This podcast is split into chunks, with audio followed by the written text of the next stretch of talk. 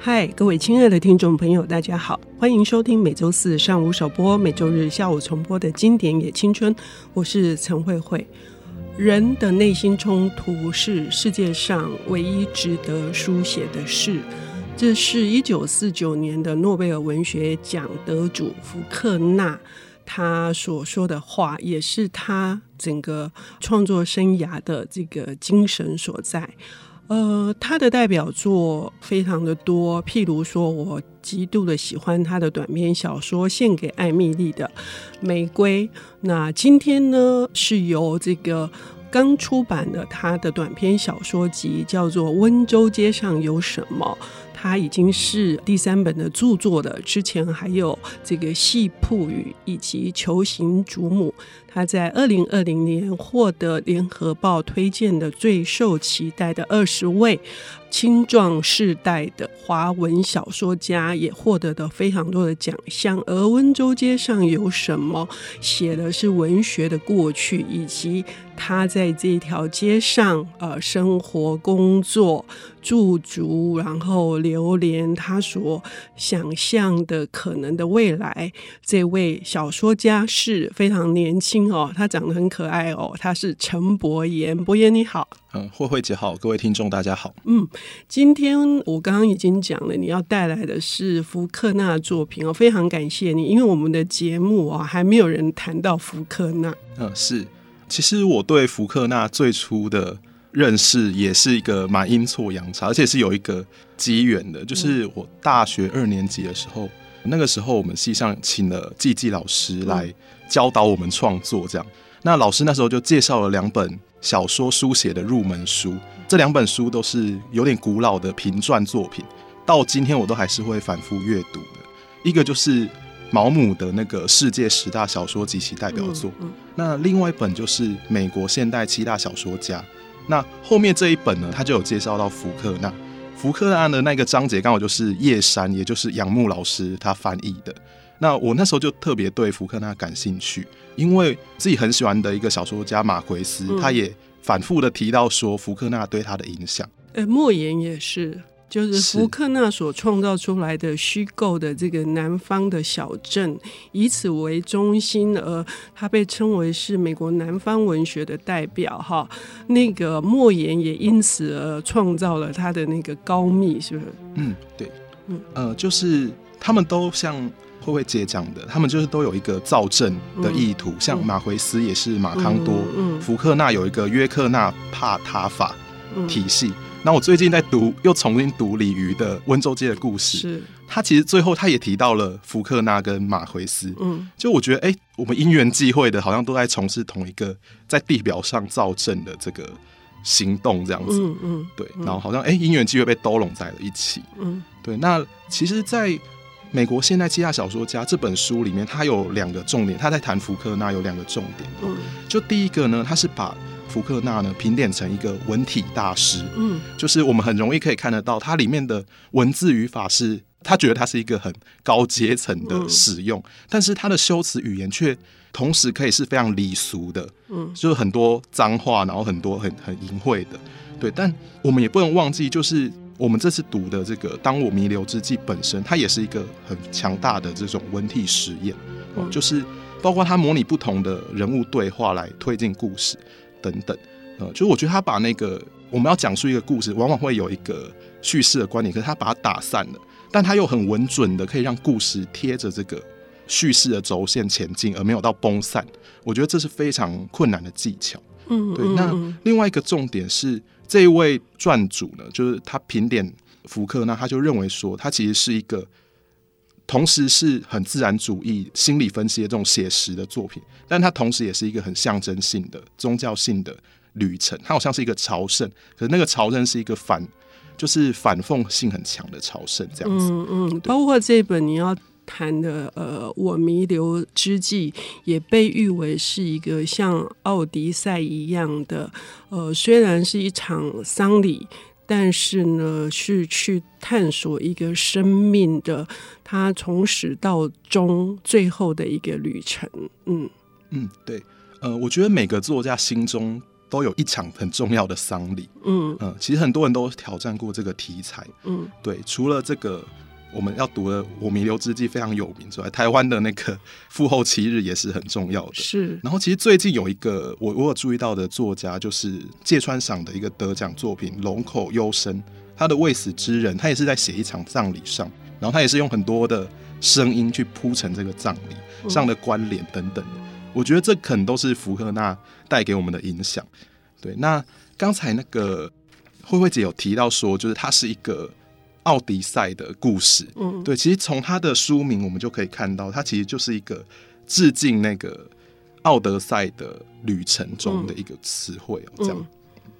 那这个我弥留之际，哈，就是不只是一个整个福克纳他从来没有在写作上重复文体以及艺术形式的一个另外一个表现。那这个所谓的这个文体以及它叙事的多重的声音，哈，呃，伯彦是不是可以跟我们谈一下，它有什么特殊，它的特色在哪里？好就是这个故事，简单来讲，它其实分成五十九个小节。嗯，那这五十九个小节又分为十五个人物的自我独白。嗯，那这些人呢，他们其实都是以呃他们即将过世的那个母亲艾迪作为核心的。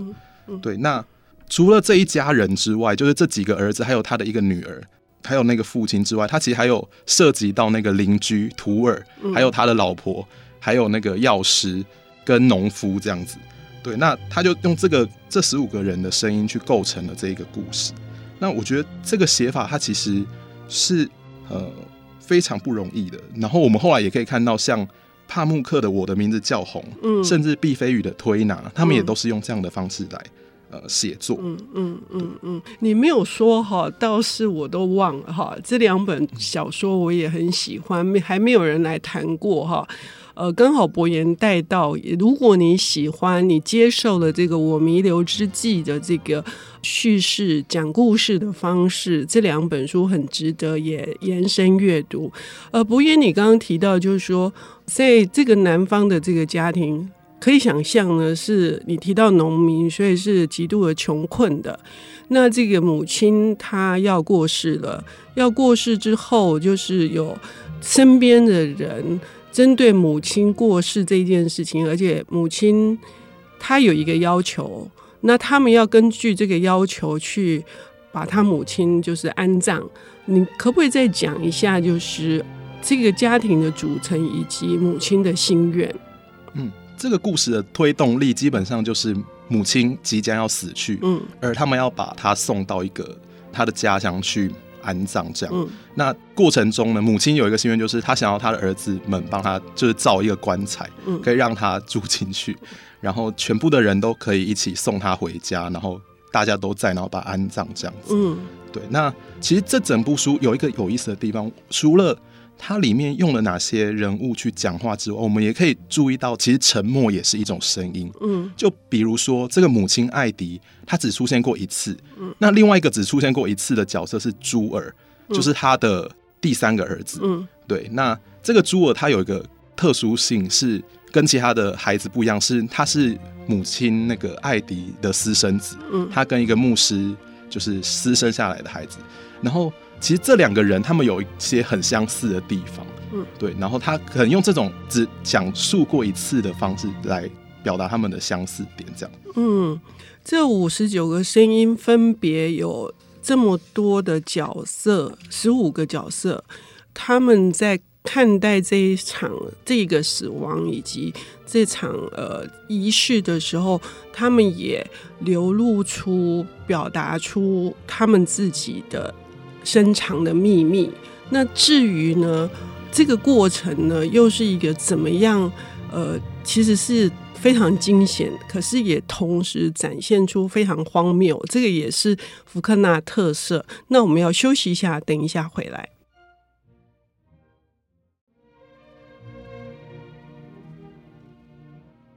欢迎回到经典也青春，我是陈慧慧。我们邀请到的领读人是刚出版的《温州街上有什么》短篇小说集。呃，这部作品呢，呃，还请了帮村上春树画插画的这个高岩来绘制封面。显示出一种对温州街的，我认为是相对比较青春的印象。那么，作者陈伯言，他现在还在台大中文研究所的博士班，呃，已经出版了三部作品，是联合文学在二零二零年所推荐的最受期待青壮世代的华文小说家。因此，他今天为我们带来的这个作品是诺贝尔文学奖得主的福克纳的代表作《我弥留之际》呢，呃，更加令人期待他的一些独到的心得。伯言，我们上个上半段已经提到了他。他的这个文体的特殊性，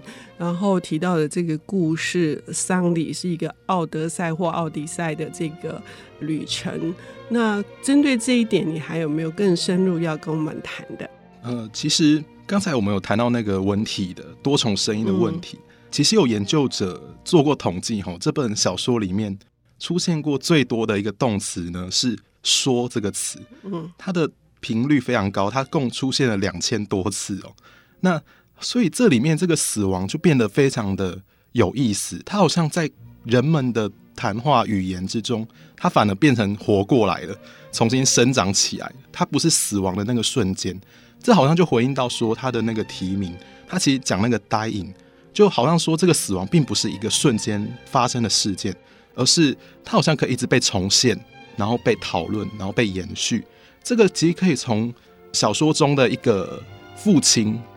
的那个独白中看出来，吼，就是它里面他有在讲一段很奇怪的话，他说上帝在造人的时候，把人跟树造成直立的，就是要让他们固定不动。嗯，那他把某些事情呢造成躺下来的样子，像是道路，他就是要让他们移动不停。那这个会不会让我们联想到说，哎，那这个母亲她躺下来之后，会不会才开始移动不停？嗯、那个故事才一直反复的开始。嗯，好，对，所以我想要从这个角度来讲这个死亡的概念。哎，这是一个很新的，你说的，不管是象征主义，或者是说一种意象或一种指涉，呃，都非常的鲜明，因为那个母亲确实是垂死的。是垂死的那个状态，然后那么多人在回忆跟母亲之间的情感，或者父亲，或者是各式各样的事件，好像这个母亲是，并不是真的要走向终点的感觉。嗯，对。那这又回应到一开始我们要谈的这个“我弥留之际”，我们还是可以回到他的那个意涵，为什么他要用这个词？嗯，那他这个 “as I lay dying” 呢？他其实是从《奥德赛》里面出来的。那他这个里面是一个叫阿伽门农的人，嗯、他在奥德赛的旅程中，奥德赛要前往冥府的路上，所以这个阿伽门农其实已经是过世的状态。对，然后他就跟奥德赛说了一段故事，是他的妻子联合他的情敌把他谋杀了，所以他其实是一个杀夫的。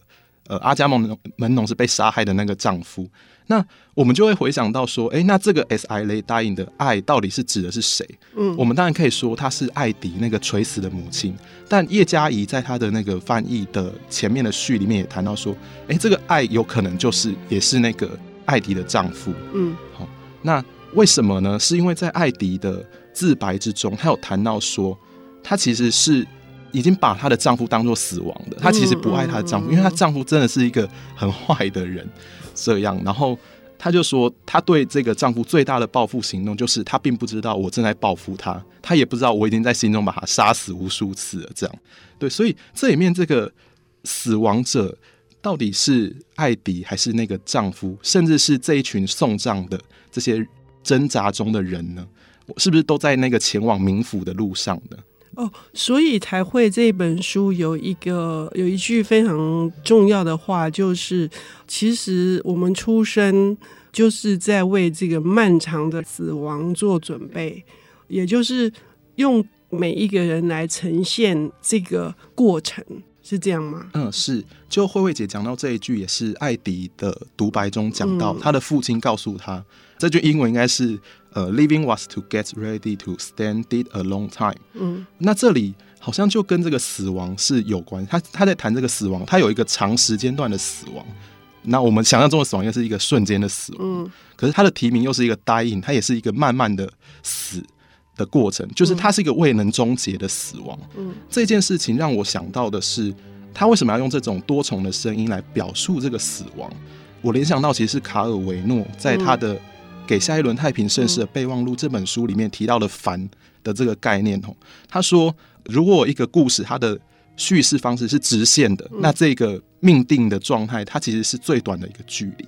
呃，两点的直线是最短的。那么，如果我们通过这种叙事的偏离，不断的岔题。那是不是就可以让这个叙事变得更为的迂回缠绕、复杂莫辨，甚至有可能躲避掉死神的追踪呢？那我觉得他其实好像就一直用这种烦啊、环绕的方式去延长了那个死的到来。嗯嗯嗯，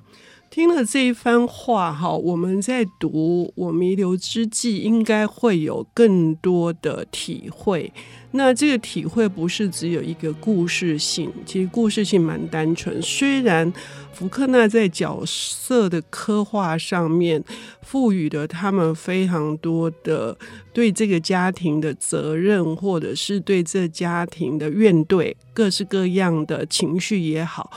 可是如果从这个在绕远路，然后在盘旋，哈，像那个。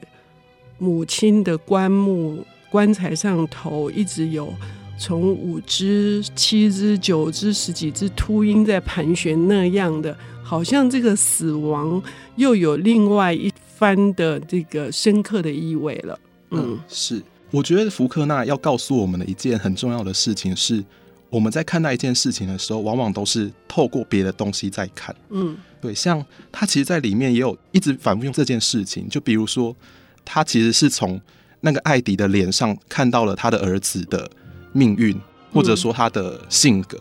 或者说他会透过什么窗框去看到某一件事情。嗯，他其实都是有格的，就好像这整本小说它也是一个有格的小说。我们好像并不知道真相是什么，我们只能透过不同的人的那个发言去理解这个事情，这样子。嗯嗯，还有刚刚那个，因为毕竟是一个家庭的故事，一个男人跟一个女人故事，一个妻子跟一个他呃已经不爱，而且已经甚至因为不爱而对这个世界没有任何留恋的一个呃受尽苦楚的这个妇女，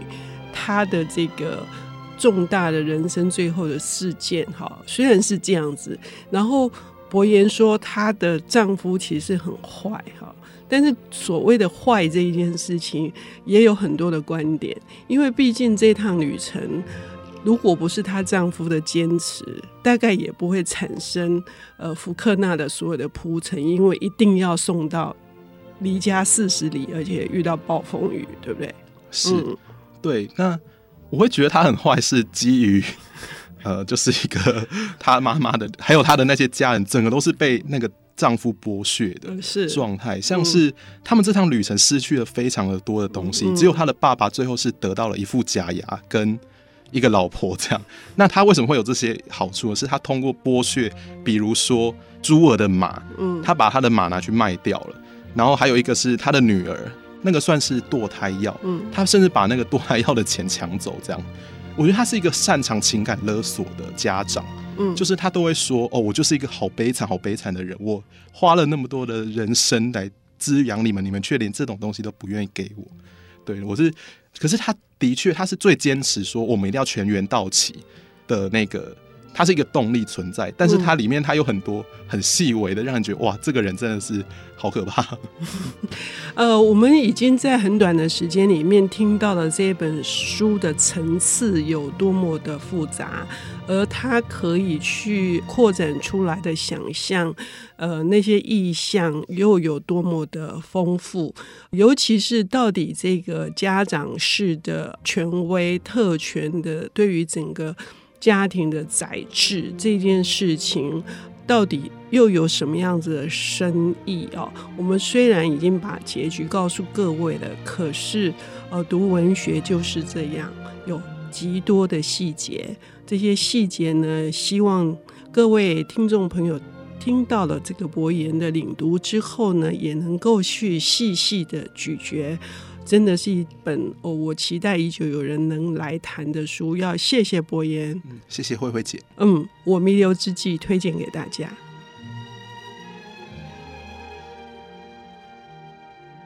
本节目由 IC 之音与瑞木读墨电子书联合制播，经典也青春与您分享跨越时空的智慧饗宴。